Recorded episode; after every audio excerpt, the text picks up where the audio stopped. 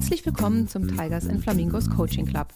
Mein Name ist Anja Karina Mundinger und ich freue mich, dass du heute wieder dabei bist.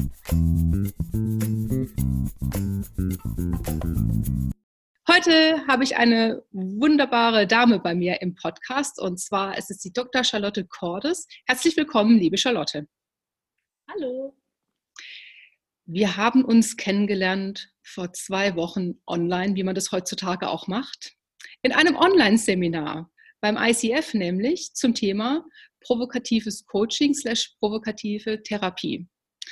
Und du bist mit deiner Mutter zusammen, wie ich persönlich finde, die Koryphäen im deutschsprachigen Raum, was das angeht. Und ich freue mich riesig, dass du heute da bist. Ja, ich freue mich auch sehr. Das war sehr schön, wie sich das ergeben hat. Das hat mir gefallen.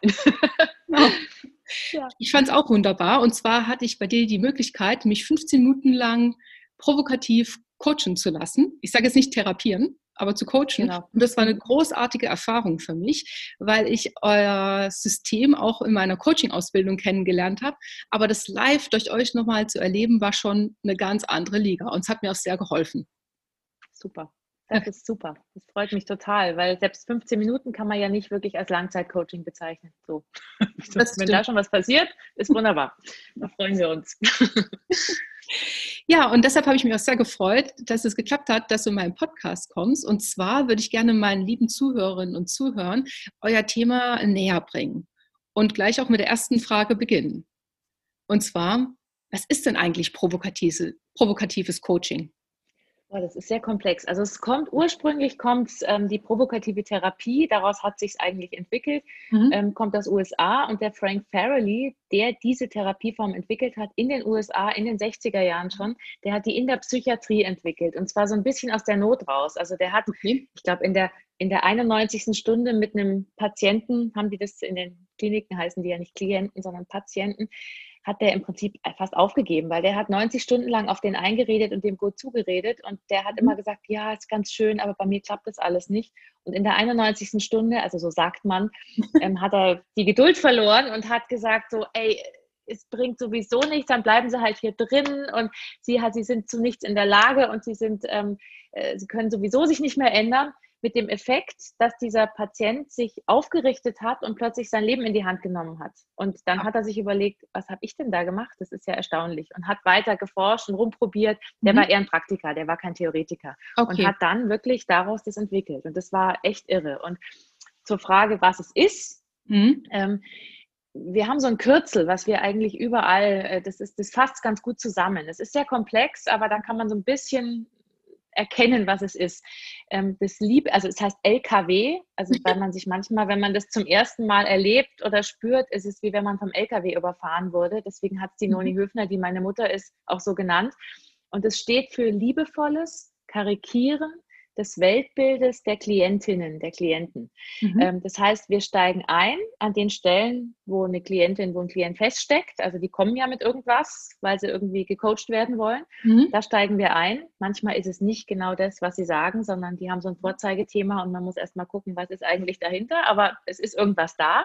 Mhm. Und wir amüsieren uns so lange, ähm, über, über dieses, dieses Thema, über diese Stolpersteine, die, sie, die, die sich in den Weg legen, bis, also mit dem Ziel, dass die, dass die Klientinnen darüber lachen können. Also, dass okay. sie die Absurdität von außen sehen und sich denken, oh Gott, was mache ich hier eigentlich? Und einen Widerstand dagegen entwickeln. Also wir, wir, über, wir machen absurde Vorschläge, wir werden völlig karikierend, wir werden global.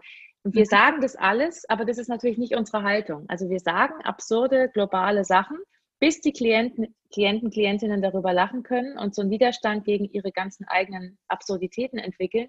Mhm. Und nonverbal, also das war das K, wir karikieren, mhm. wir persiflieren.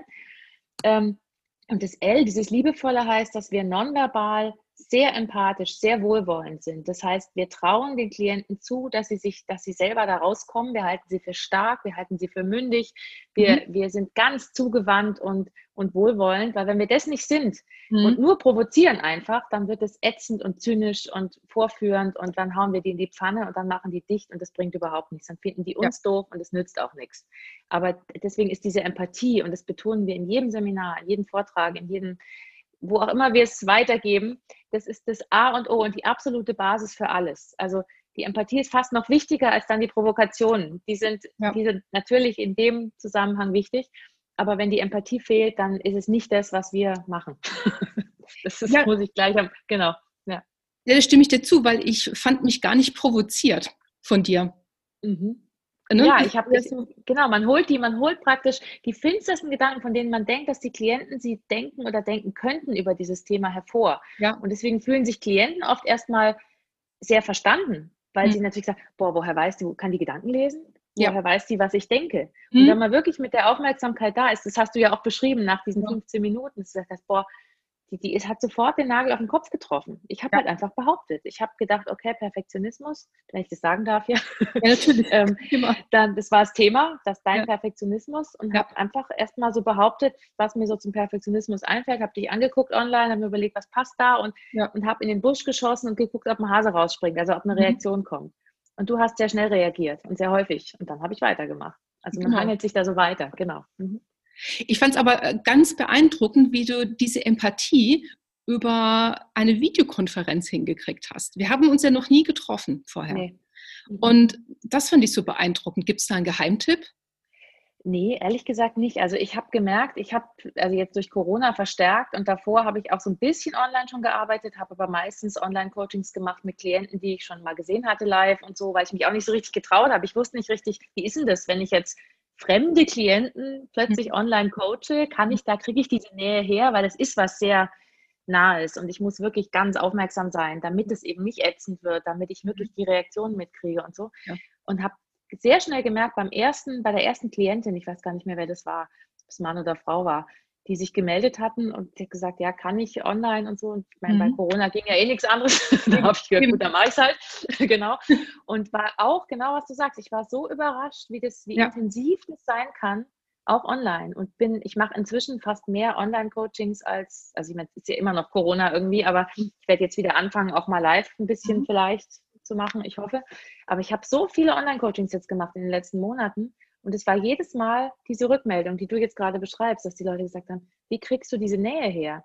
Und auch wenn wir Seminare machen und Leute in Kleingruppen Übungen machen lassen, mhm. das ausprobieren lassen, die beschreiben das Gleiche. Die sagen, es ist erstaunlich, wie nah ich über diesen Bildschirm an die Menschen, an die Klienten, an die Kollegen rankomme. Und ja. ich weiß nicht, du machst, du arbeitest ja auch online. Du hast ja. es vielleicht auch schon gemerkt, dass es ja. gut geht. Also ich finde es, ich kann dir nicht sagen, warum, aber vielleicht mhm ist es so. Weil du näher an die Kamera kommst. Ja, ich weiß nicht. wie gerade. Ja, genau, wie gerade. Sieht man ja nicht, sein Podcast, stimmt. Muss genau. ich erklären. Du hast recht. Ja, genau. ja, klasse, vielen Dank. Also ich nehme mit LKW, manchmal fühlt man sich überfahren, aber es heißt doch liebevoll karikiertes Weltbild des Klienten. Mhm. Und ähm, wichtig ist das Liebevolle. Ne? Also man darf schon so ein bisschen so nachbohren, finde ich, aber es muss echt von Herzen kommen und positiv sein. Es darf nicht bösartig in irgendeiner nee, Art überhaupt nicht sein. Mhm. Immer. Ja, man ist schon herausfordernd. Provokare heißt ja hervorholen, was, was ja. auf den Tisch legen, aber eben nicht ätzend, sondern ja. ganz, ganz warmherzig und okay. zutrauend. Ja, genau. Sehr schön. Mhm. Ja. Und wann mache ich das dann? Wann? Also sagen wir mal so, du kannst es eigentlich, ähm, jeder, der der Coach, Therapeut, Mediator, also wir haben viele verschiedenste Bereiche, in die in unsere Seminare kommen, die das lernen wollen. Es, also die Grenzen liegen nicht in den Themen, die Grenzen liegen eigentlich nur im Anwender. Also es gibt so ein paar mal Kontraindikationen, das ist sehr therapeutisch ausgedrückt, aber so ein paar Momente, wo man es nicht machen sollte. Und das ist, einmal ist es, wenn, wenn man merkt, man hat das genau das gleiche Thema wie der Klient oder die Klientin dann ähm, wird dir nichts, dann wird dir nichts einfallen, wenn es dir einfach zu nah ist. Wenn du merkst, ich mhm. stecke im gleichen Thema fest. Ähm, ja. Das war vielleicht auch in unserem Seminar, weiß ich gar nicht, ob das mal passiert ist bei irgendjemandem. Es okay. kommt immer wieder als Rückmeldung, wenn die Teilnehmer aus den Kleingruppen kommen, und sagen, boah, ich kann da nicht weiter, ich habe das gleiche Thema gerade. Dann, dann, wird dir einfach nichts einfallen. Ist nicht schlimm, da passiert nichts, aber da könnt ihr dann weinend euch in den Armen liegen und so, aber das, das wird, da wird euch nichts Provokatives einfallen, weil ihr die Außensicht ja nicht habt. Also man ja. sollte immer so ein bisschen, bisschen voraus sein in mhm. der Bearbeitung eines Themas. Also wir sagen immer eine Woche voraus wäre gut, dann kann man provokativ arbeiten. provokativ ausgedrückt. Ähm, also wenn es einem zu, ja, Entschuldigung. Da kann ich zum Rückschluss ziehen, dass du keine Perfektionistin bist, weil du mich äh, nee. konntest. Nicht wirklich, nee. Okay, das, cool. Also das, ich habe ich hab sicher einige Macken, aber perfektionistisch bin ich nicht. Okay, cool. ich habe andere Macken. ähm, genau. Und das andere ist, also zu nah ist eins, wo man es nicht machen sollte. Mhm. Und ähm, wenn es zu weit weg ist, also wenn man merkt, ich kann ins Weltbild nicht einsteigen, ich verstehe überhaupt nicht, von was ein Klient spricht. Ich, das ist vielleicht, weil es weil es eine andere Kultur ist, weil es ein Thema ist, wo ich überhaupt keine Ahnung davon habe, weil ich einfach nicht weiß, wovon, wovon der oder die gerade spricht. Dann wird es auch schwierig, weil wenn man nicht versteht, um was es geht, ähm, was soll man da provokativ sagen? Man muss ja schon irgendwie so ein bisschen kapieren, was will der mir eigentlich sagen? Also ja. manche Klienten sind ein bisschen wirr, da versteht man es nicht gleich, aber mhm. dann fragt man halt ein bisschen nach, bis man kapiert, was ist da eigentlich los. Ja? Also das sollte der Fall sein. Das, also wenn es zu nah ist, geht es nicht, wenn es zu weit weg ist, geht es nicht. Und dann, wenn das L fehlt, das Liebevolle, das, die ja. Wertschätzung, das Wohlwollen, dann mhm. wird es ätzend und eklig, dann geht es mhm. auch nicht.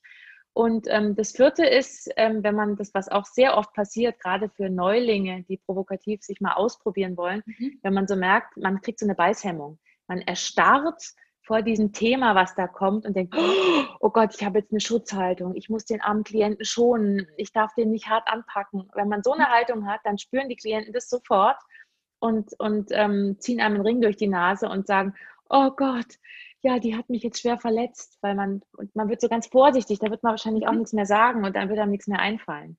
Und das sind alles aber Grenzen, die in einem, in dem Anwender liegen. Also die kann man auch erweitern wenn man mhm. Lust hat im Laufe des Lebens, dass man sagt, okay, jetzt habe ich vielleicht eine Beißhemmung gehabt äh, vor weinenden Frauen oder so, weiß mhm. ich nicht. Jeder hat ja andere Grenzen, wo er eine Schonhaltung kriegt. Und ja. vielleicht ist das ein Jahr später anders. Dann muss ich überlegen, warum, warum kriege ich denn da immer so eine Beißhemmung, wenn jemand weint zum Beispiel. Ja, okay. Und dann kann man sich überlegen, hm, ich erweitere das vielleicht. Was ist denn, mhm. was hat denn das mit mir zu tun und warum ist es so? Und so. Also okay, also alles. Du würdest mhm. dann empfehlen, also weil es im Anwender liegt, man sollte sich das halt schon merken, woran das liegt und da mal hinterfragen bei sich selbst. Ob man naja, das bringst, könnte. Ja, auf jeden Fall, weil das ist ja, ich glaube, das ist in jedem Verfahren so. Also beim Provokativen ist es halt sehr stark so, dass man sich selber sehr mit reinbringt. Also man ist sehr auf Augenhöhe mit den Klienten. Man ist nicht so, ich bin der tolle, erleuchtete Coach und ich gebe dir jetzt einen super Rat, mein lieber Klient oder meine Klientin, sondern das ist sehr gleichwertig. Ja. Weil man hat ja auch dieses Zutrauen, ich traue es dir zu, du bist genauso stark, wenn nicht sogar manchmal stärker als ich als Coach. Mhm. Und äh, als Coach macht man auch mal Fehler. Also ich meine, ich, ich, jeder hat so seine Themen. Ich finde auch immer komisch, wenn Coaches sagen, ja, ich, ich coach jetzt Leute, aber selber hole ich mir nie Hilfe. Also ich finde es total wichtig, auch ich meine, jeder ist, niemand ist perfekt und auch ich stecke ja. manchmal fest und hole mir dann, ob es jetzt ein Beziehungsproblem ist mit meinem Mann oder was anderes und hole mir dann Hilfe von außen und gehe mal zu einem mhm. Coach. Ja. Und ich habe selber gemerkt, ich habe eine Weile gebraucht, das dann auch zu tun. Also als ich dachte, ja. also ich bin doch selber Coach, kann das doch nicht machen, aber es ist völliger Quatsch, ja. Ich meine, es ist doch Blödsinn. Und das passt gut dazu. Man ist sehr gleich, man ist auf Augenhöhe, es ist gleichberechtigt, es ist sehr wertschätzend und mhm. genau. Fällt mir spontan ein, gab es denn mal eine Situation, in der du gedacht hast, ups, jetzt komme ich gerade nicht mehr weiter? Ach, oft. Ich ja? habe, also es wird immer weniger, je mhm. länger, ich mache es wirklich viel inzwischen und mir mhm. kann inzwischen hebeln mich sehr selten irgendwelche Triggersachen aus bei Klienten. Das merke ich immer mehr. Also wo ich dann manchmal merke, oh, das hätte mich jetzt vor fünf Jahren noch wahrscheinlich ein bisschen irritiert, so schwimmen. Ähm, ich merke aber, das wird weniger, aber natürlich, ja klar. Also es gibt das ist auch wieder, wieder, das sind wieder die Kontraindikationen drin. Wenn was kommt, wo du merkst, du hast selber vielleicht ein Thema damit oder, oder es triggert was, wo du sauer wirst, normalerweise auch im richtigen Leben mhm. und merkst, oh, das macht der oder die jetzt auch, da, da zucke ich schon manchmal. Also ich, ich glaube, inzwischen merkt man es wahrscheinlich nicht mehr, aber wenn man wenn ich richtig rauskommen würde, ist mir lange nicht mehr passiert, würde ich mhm. das ansprechen, würde auch sagen, boah, jetzt ähm, jetzt, jetzt hast du mich aber erwischt oder jetzt haben sie mich aber erwischt. Oder, mhm. oder wenn ich mich nicht rausbringen lasse, begeistere ich mich wieder dafür und sage, es ist großartig. Wie sie mich jetzt irritieren, machen sie das mit ihrer Frau auch so? Es ist toll, es ist ein tolles Machtmittel, was sie da machen. Es ist großartig. Also immer rausarbeiten, was ist der Vorteil von dem, was sie da tun. Mhm. Das ist ja auch ist ein Realitätscheck. Und ich finde das super, mhm. weil meistens kommt dann, ich hatte mal eine Klientin, das werde ich nie vergessen, die starrte mich immer so nieder. Die guckte mich immer so an. Die ganze Zeit so. Charlotte stattet auch in die Kamera für die lieben genau. Hörer und Hörerinnen. Mhm. Ich schaue die Anja jetzt ganz intensiv an. Und ich, ich habe selber als im Coaching gemerkt, mir ist nicht, mir ist irgendwann, ich war wie hypnotisiert, mir ist nichts mehr eingefallen. Und ich habe mich aber nicht irritieren lassen und habe dann nur gesagt, boah, das ist der Hammer, was das für eine tolle Fähigkeit ist. Mhm. Ähm, sie wird es so wie, wie, die, wie die Schlange K im Dschungelbuch hypnotisieren, dass ich selbst als erleuchteter Coach ich habe das dann auch wieder übertrieben, mhm. dass mir gar nichts mehr einfällt, ob sie das mit ihrem Mann oder ihren Kollegen auch so machen würde. Es war eine Frau. Und dann hat, hat sie, die, die wachte, die schüttelte sich richtig und sagte so, äh, äh, äh, ja, also das, ähm, äh, krass, ja, das ist, ich habe schon mal als Rückmeldung gekriegt, aber ist mir jetzt nicht so, oh krass. Und, und hat so, die hat damit aufgehört dann und sie war so dankbar, dass ich das gesagt habe, weil sie das immer wieder rückgemeldet gekriegt hat, so mhm. indirekt, mhm. aber es traut mhm. sich ja keiner so richtig zu sagen. Ja. Hat ihr sehr geholfen, dass sie das eben nicht mehr so viel macht, weil ihr das gar nicht bewusst war, dass sie so eine Wirkung hat, wenn sie, wie ich jetzt gerade, so mhm. an die mhm. Kamera starrt. Der hat gerade hypnotisiert. genau. genau. Ja. Okay. Bitte mal mit dem Finger schnippen. So, jetzt rein. Okay. Bisschen ran. ja, wow, ganz spannend. Also man kann viele Dinge damit machen, aber ich nehme für mich jetzt als Coach mit, ah, ich darf nicht zu nah am mhm. Thema sein, nicht zu weit weg, ich muss das Thema verstehen können und ich darf kein, also mich nicht hemmen lassen von irgendwelchen Aussagen, weil die bei mir selber was triggern. Ja, so eine klassische Schonhaltung. Das Hemmen ja. ist, das kommt ja meistens nicht überlegen, woher das kommt. Wenn ich jetzt gehemmt bin und denke, oh du, man ist ja meistens gehemmt, wenn man denkt, oh Gott, der arme, schwache Klient, ich darf den jetzt nicht überfordern. Ja. So. Und das du musst dir überlegen, was das für eine Botschaft ist. Wenn man denkt, du bist arm und schwach und ich überfordere dich, dann, dann mhm. kriegen die die volle Breitseite des, oh Gott, ich bin arm und schwach und ich darf nicht überfordert werden. Richtig. Und wenn du aber die Haltung hast, ey, du bist stark, mhm. du kannst es, das kriegen die, das Nonverbale kommt ja viel stärker rüber. Das, das kriegen die sofort mit und fühlen sich gleich so ein bisschen, machen sich größer und denken sich, oh cool, die hält mich für stark. Cool, das ist ja super. Mhm.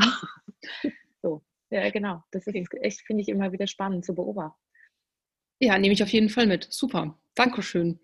Ja, danke dir. So, und jetzt zur letzten Frage. Jetzt mhm. es mal in deine Richtung. Okay. Ich habe auch wieder einen starren Blick drauf.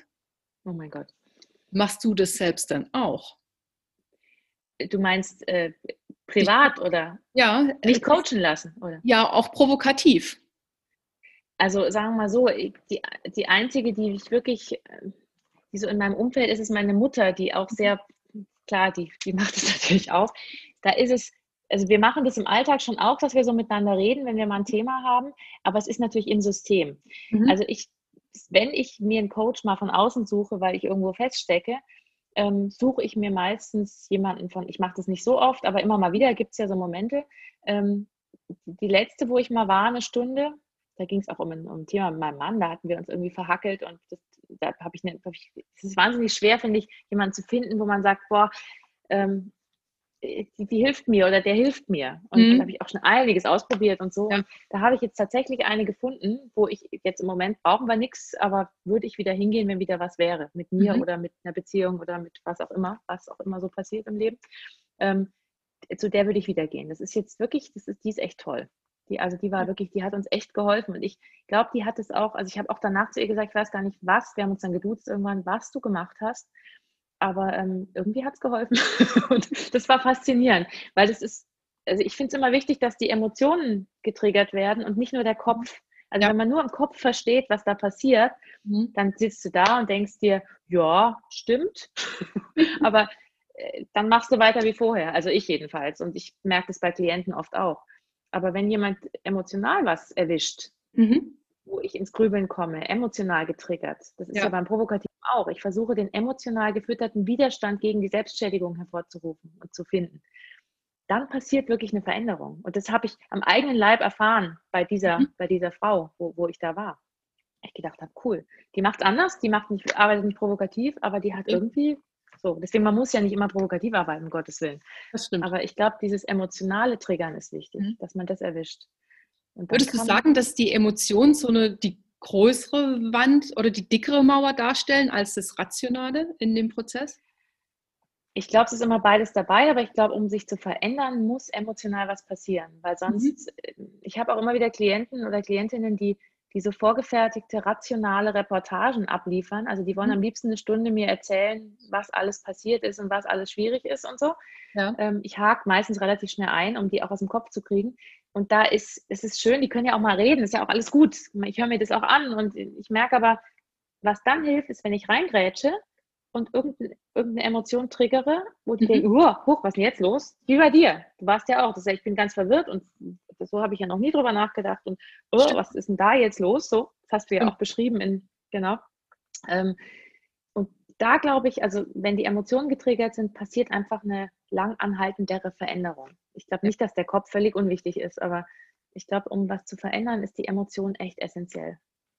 So da gebe ich dir voll recht. Und da du mich auch als Beispiel angeführt hast, kann ich das gerne noch kurz erklären. Also bei mir geht es ja. um den Perfektionismus und da kam bei mir persönlich dann halt raus, dass der Perfektionismus ähm, so eine rationale Schutzhaltung ist für eine emotionale Geschichte. Ich weiß noch nicht so hundertprozentig, ähm, wo es liegt, aber wahrscheinlich auch einschränkende Gedanken meinen Fähigkeiten gegenüber, so Selbstbewusstsein und so weiter. Und ich habe ja auch externe Coaches dazu gezogen, um Hypothesen zu bilden. Aber das war das Tolle an der ganzen Geschichte. Mhm. Ne? Ja, das, das ist, was du beschreibst. Also du sagst, da ist irgendwas gekommen und da ist mir irgendwas klar. Ich weiß noch gar nicht so genau, wo es herkommt, Richtig. aber das ist in dem Fall auch eigentlich egal, mhm. wenn du danach merkst, das hat sich befreit und ich verhalte mich anders und habe eine, hab eine andere Art, wie ich damit umgehe. Dann ist ja. es eigentlich fast wurscht, wo es herkommt. Also genau. man kann schon mal auch mal zurückspringen und mal gucken, ey, liegt es jetzt, lag es jetzt, dass deine Mutter dich zu kurz gestillt hat oder frag mich nicht, irgend sowas. Ähm, aber ich bin auch immer der Meinung, das ist nur so ein Zusatzding. Also das erste ist, äh, es triggert was und dann verändere ich was. Ich weiß genau. gar nicht, ich muss gar nicht so genau wissen, warum. das ist eigentlich genau. egal. Genau, ja. Und mir hat es super geholfen. Also ich habe mich jetzt ja schon in zwei Situationen so gut verhalten, so anders verhalten, die dann echt super mega zu meinem Positiven ausgegangen sind, was ich früher nie gedacht hätte.